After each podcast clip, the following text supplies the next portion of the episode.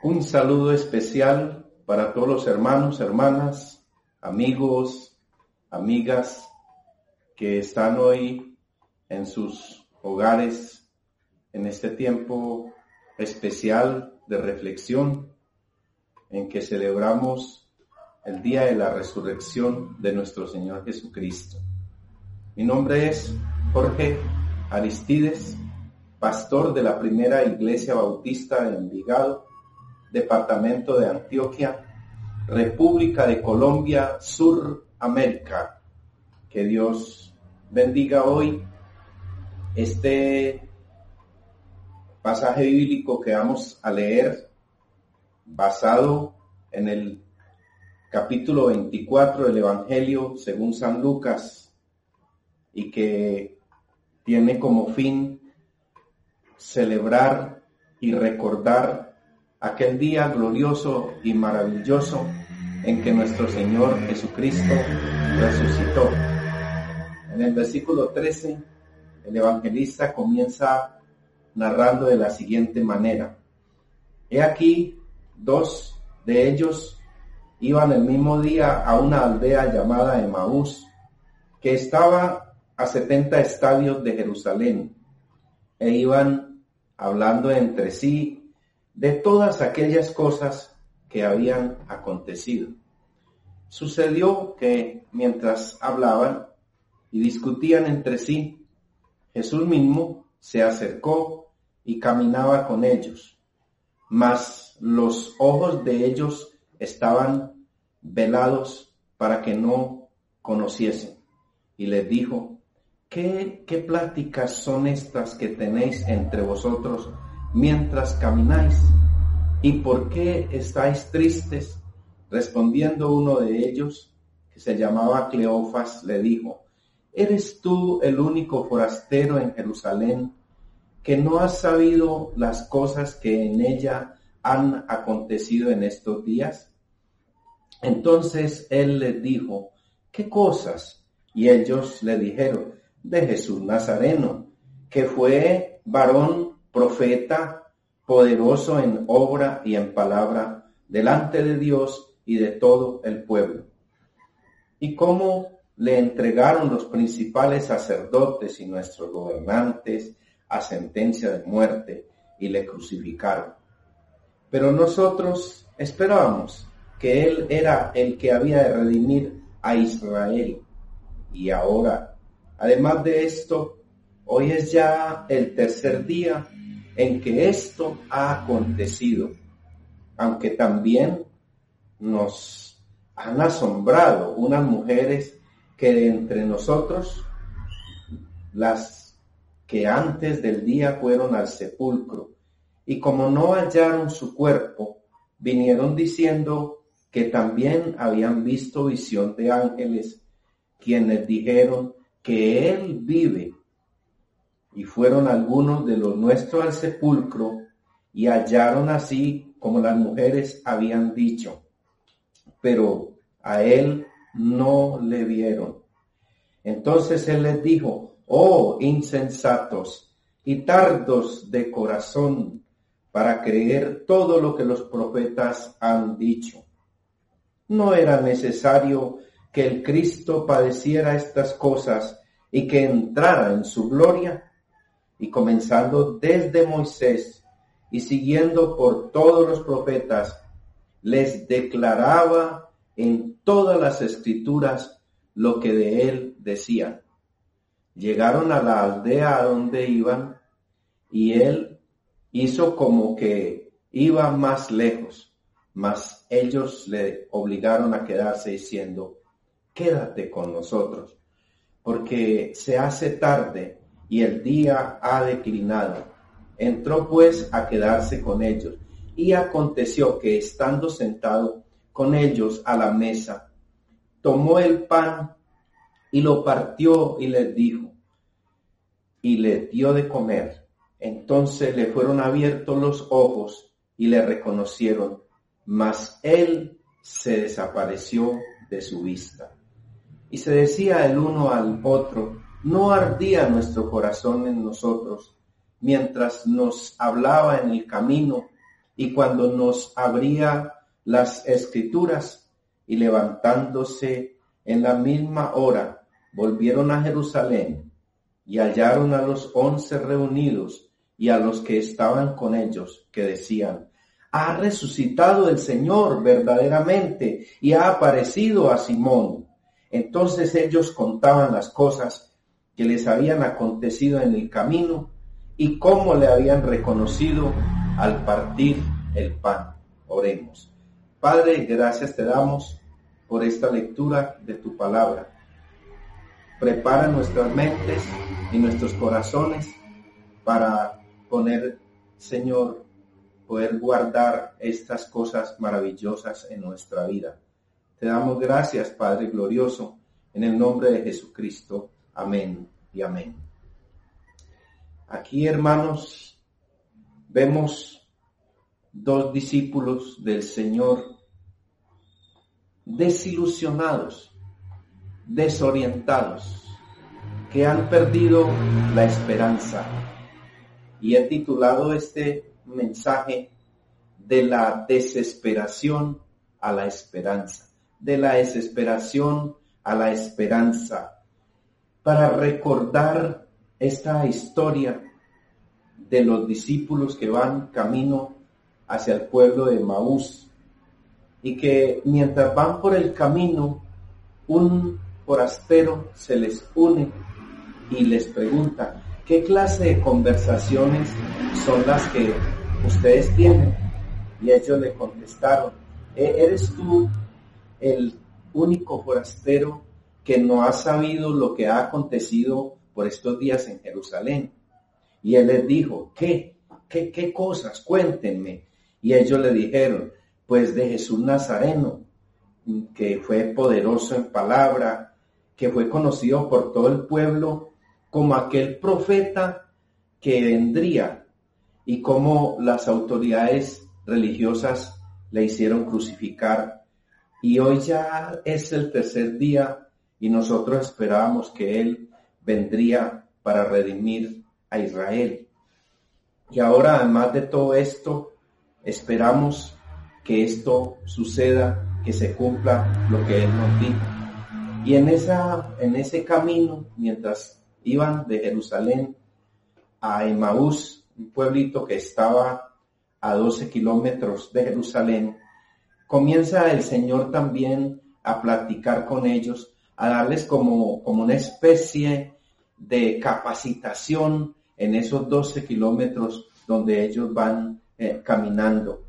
ellos, dice la palabra de Dios, que no podían percibir que el Señor iba con ellos porque tenían los ojos velados, no lograban identificarle. Entonces nos cuenta la historia que llegó un momento en que el Señor les dijo, oh, insensatos, ¿cómo es posible que ustedes que conocieron todo esto que ha sucedido no pueden darse cuenta lo que está pasando? Entonces comenzó a relatarles todo lo que se decía acerca de él en las escrituras, comenzando desde Moisés. Y cuando ya llegaron donde iban, cuando llegaron al pueblo, entonces él hizo como que se retiraba y ellos le dijeron, quédate con nosotros, porque el día ya está declinando, están llegando las sombras de la noche. Le invitan entonces a su casa a comer y le dan ese privilegio de él darles de comer cuando era costumbre del dueño de la casa ofrecer el pan. Pero ante aquel visitante tan distinguido, ante aquel visitante que tiene tanta propiedad para darles la palabra, ellos le invitan a que sea él el que le reparta el pan. Y entonces aconteció que cuando estaban en esa comida, el Señor tomó el pan y lo partió y, y le dio gracias a Dios y lo repartió a ellos. Y entonces en ese momento los ojos de ellos fueron abiertos y le conocieron, mas él entonces desapareció de la vista de ellos. Y se decían el uno al otro, no, no ardía nuestro corazón cuando Él nos compartía la palabra. Y entonces levantándose, corrieron, se fueron a Jerusalén y les contaron a los once discípulos lo que ellos habían experimentado y cómo el Señor había resucitado. Y, y entonces también recordaron que Pedro había recibido la aparición del Señor. Ellos entonces siguieron en, en esa alegría de lo que había pasado en ese momento. Le habían reconocido por dos cosas importantes, el partimiento del pan y la forma como nuestro Señor daba la palabra. Hermanos, Jesucristo en el día de hoy revive en nuestros corazones. Saber las cosas no es suficiente para creerle a Jesús. La esperanza hay que sentirla y hay que vivirla. Los discípulos de Maús sabían la verdad, habían escuchado las profecías, reconocieron al Señor como el Nazareno, como el profeta, como el que habría de venir para liberar a su pueblo. Mas en ese momento que sus ojos estaban velados, también reconocieron que ya él había muerto, que no había mucho que esperar. Ya no hablaban en términos presentes, sino en términos pasados. Fue profeta, fue un varón poderoso, fue conocido en la palabra, pero esa palabra fue indica que ellos ya no tenían esperanza de que el Señor venía para liberarles. Estaban doctrinados, pero a la vez estaban desesperados. Sabían que Jesús era el profeta, era el poderoso, sabían de sus señales, sabían de su palabra, sabían de las circunstancias de su muerte, estaban bien documentados, pero también a la vez estaban desesperados. No basta con saber, no basta con estar bien doctrinado. Se requiere llevar a la práctica lo que hemos creído. Los discípulos de Maús eran insensatos porque ignoraban la luz. Tardos de corazón, les dice el Señor. Esperaban ver al resucitado para creer, pero no podían ver. Esperaban el cumplimiento de la profecía sin creer en ella.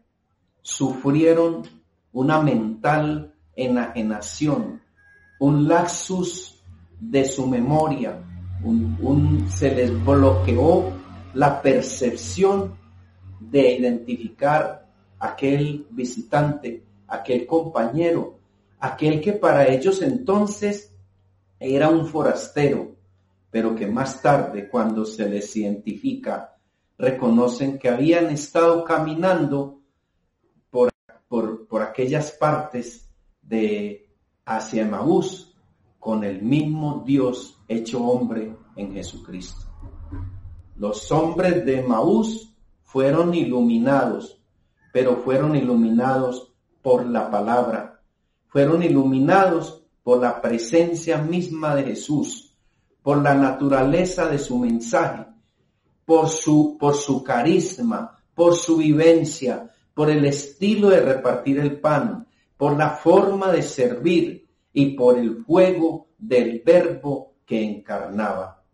Esta historia de los discípulos de Maús nos deja unas enseñanzas inolvidables. La primera enseñanza es que Jesús caminaba con ellos. Ellos no se habían dado cuenta, ellos todavía no percibían la importancia de que el mismo Jesús en persona caminara con ellos.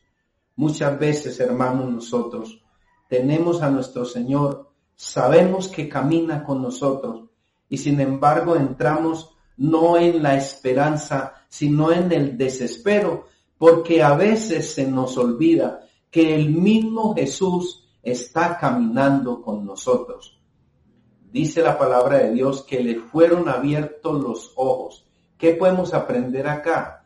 La necesidad de que el Señor nos abra los ojos, porque los ojos de ellos, dice el versículo 16, que estaban velados, estaban cubiertos como por un velo, estaban nubilados, no podían captar quién iba con ellos. A veces lo mismo nos pasa a nosotros, hermanos. A veces tenemos al Señor en nuestros corazones, creemos que es profeta, creemos que es el Hijo de Dios, creemos que es el Todopoderoso, pero nos desesperamos y sentimos como si Él no estuviese presente porque nuestros ojos están velados. Y es una gran petición en el día de la resurrección que el Señor abra nuestros ojos. Y Él les pregunta a ellos, ¿por qué estáis tristes? Versículo 17, ¿por qué estáis tristes? Jesús nos pregunta hoy a nosotros, ¿por qué estamos tristes? ¿Por qué estamos descorazonados? ¿Por qué la situación por la cual atravesamos en el mundo ha dejado derrumbadas a tantas personas, a tantos que conocen que Jesús es el poderoso Israel, que Jesús es el camino, que Jesús está con nosotros todos los días hasta el fin del mundo. Tantos hermanos y tantas personas que saben que Él prometió estar con nosotros todos los días hasta el fin del mundo y sin embargo estamos desesperados, estamos decepcionados como los discípulos de Emaús, que aún sabiendo que las mujeres habían visto la tumba vacía, que aún sabiendo que se contaba que él había aparecido, ellos creían en un Jesús hasta ese entonces muerto y no en el Cristo resucitado. Y hoy necesitamos creer en un Cristo vivo, en un Cristo resucitado, en un Cristo que camina con nosotros. Y entonces ellos le contestan, ¿eres tú el único forastero en Jerusalén que no sabes estas cosas que han sucedido? Claro que Él las sabe porque Él es omnisciente. Claro que Jesús sabe el tiempo que estamos atravesando. Claro que Jesús sabe que, estás enfermo. Claro que Jesús sabe que tienes problemas económicos. Claro que Jesús sabe que tienes miedos. Claro que Jesús sabe que las noticias te han conmocionado. Él no es el único forastero que ha pasado por Emaús y por Jerusalén que no sabe esto. Él es el Cristo presente, omnipresente y soberano, que está dispuesto a responder a nuestros más profundos, eh, profundos dolores e inquietudes. Y Él les contesta entonces, en el versículo 25, oh insensatos y tardos de corazón para creer en todo lo que los profetas han dicho. Oh insensatos, ¿cómo es posible que habiendo conocido la palabra de Dios, habiendo conocido las escrituras, habiendo conocido la veracidad de Dios, cómo es posible que se encuentren ustedes hoy tan decepcionados como si yo no hubiese resucitado. Es el sentimiento del Señor. Es el sentimiento para nosotros hoy que el Señor quiere que tengamos sensibilidad, que tengamos percepción, que podamos sentir su presencia en este momento en nuestros hogares, en este momento en el mundo. Y les fueron abiertos los ojos recibieron la iluminación del Señor. Es necesario en el día de hoy que el Señor abra nuestros ojos para poder contemplar las enormes promesas que tiene para nosotros. Es necesario que el Señor quite en nuestros ojos la oscuridad y nos traiga la luz de la resurrección, la luz del Cristo resucitado, la luz del Cristo que está patente en nuestras vidas.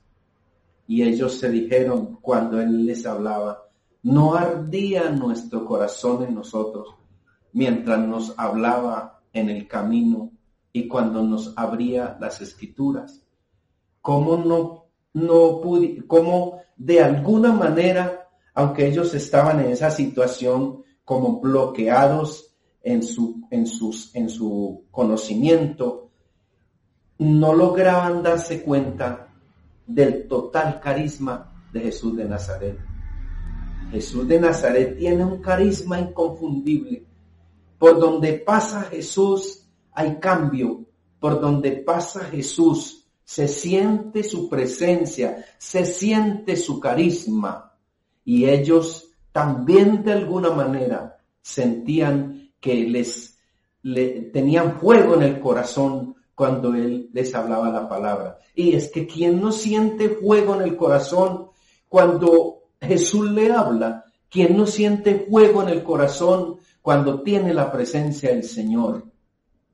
Y entonces ellos fueron proclamando y dijeron, ha resucitado, el Señor verdaderamente ha resucitado. Y comienzan a dar la gran noticia a sus discípulos. Y comienzan a llevar ese querigma, ese querigma que significa ese mensaje, ese código ese bendito código centrado en la persona de Jesucristo, que cambia, que sana, que levanta, que nos saca de un mundo de muerte para llevarnos a un mundo de vida, que nos hace florecer, hermanos, florecer de la desesperación a la esperanza. La iglesia, el mensaje de la iglesia no es un mensaje de muertos, el mensaje de la iglesia es un mensaje para vivos, porque Cristo vive, porque Cristo está presente, porque Cristo camina con nosotros. Le habían conocido cuando Él parte el pan y es allí, hermanos, en el estilo de servir, en el estilo de amar, en el estilo de manifestarse, tal vez en los mismos gestos de sus manos abiertas de generosidad, ellos identifican la presencia del Señor del camino de Maús. Hoy entonces, hermanos, necesitamos, en medio de los conflictos de la vida, mm, a veces nos podemos olvidar de la Biblia. La, la esperanza resucita. Hay muertes que producen vida y la muerte de Jesucristo produjo vida y hay acontecimientos que resucitan y hay vidas que producen muerte y hay muertes que producen vida, pero la vida de Jesucristo en el día de hoy nos enseña, queridos hermanos, amigos y amigas, que en medio de la desesperanza nace la esperanza en la resurrección que es entre nosotros la doctrina fundamental de nuestra fe. Hermanos, Dios les bendiga y les permita vivir y sentir al Cristo resucitado. Oremos. Gracias, Padre, por resucitar en Jesucristo para nosotros.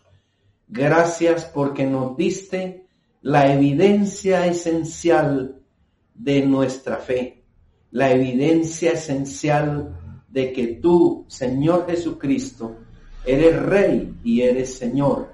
Gracias en este día por tu resurrección. Oramos, oh Padre de la Gloria, en el nombre de nuestro Señor y resucitado Jesucristo. Amén y amén. Hermanos, Dios les bendiga, me despido de ustedes. Estaremos en contacto con ustedes en otra ocasión.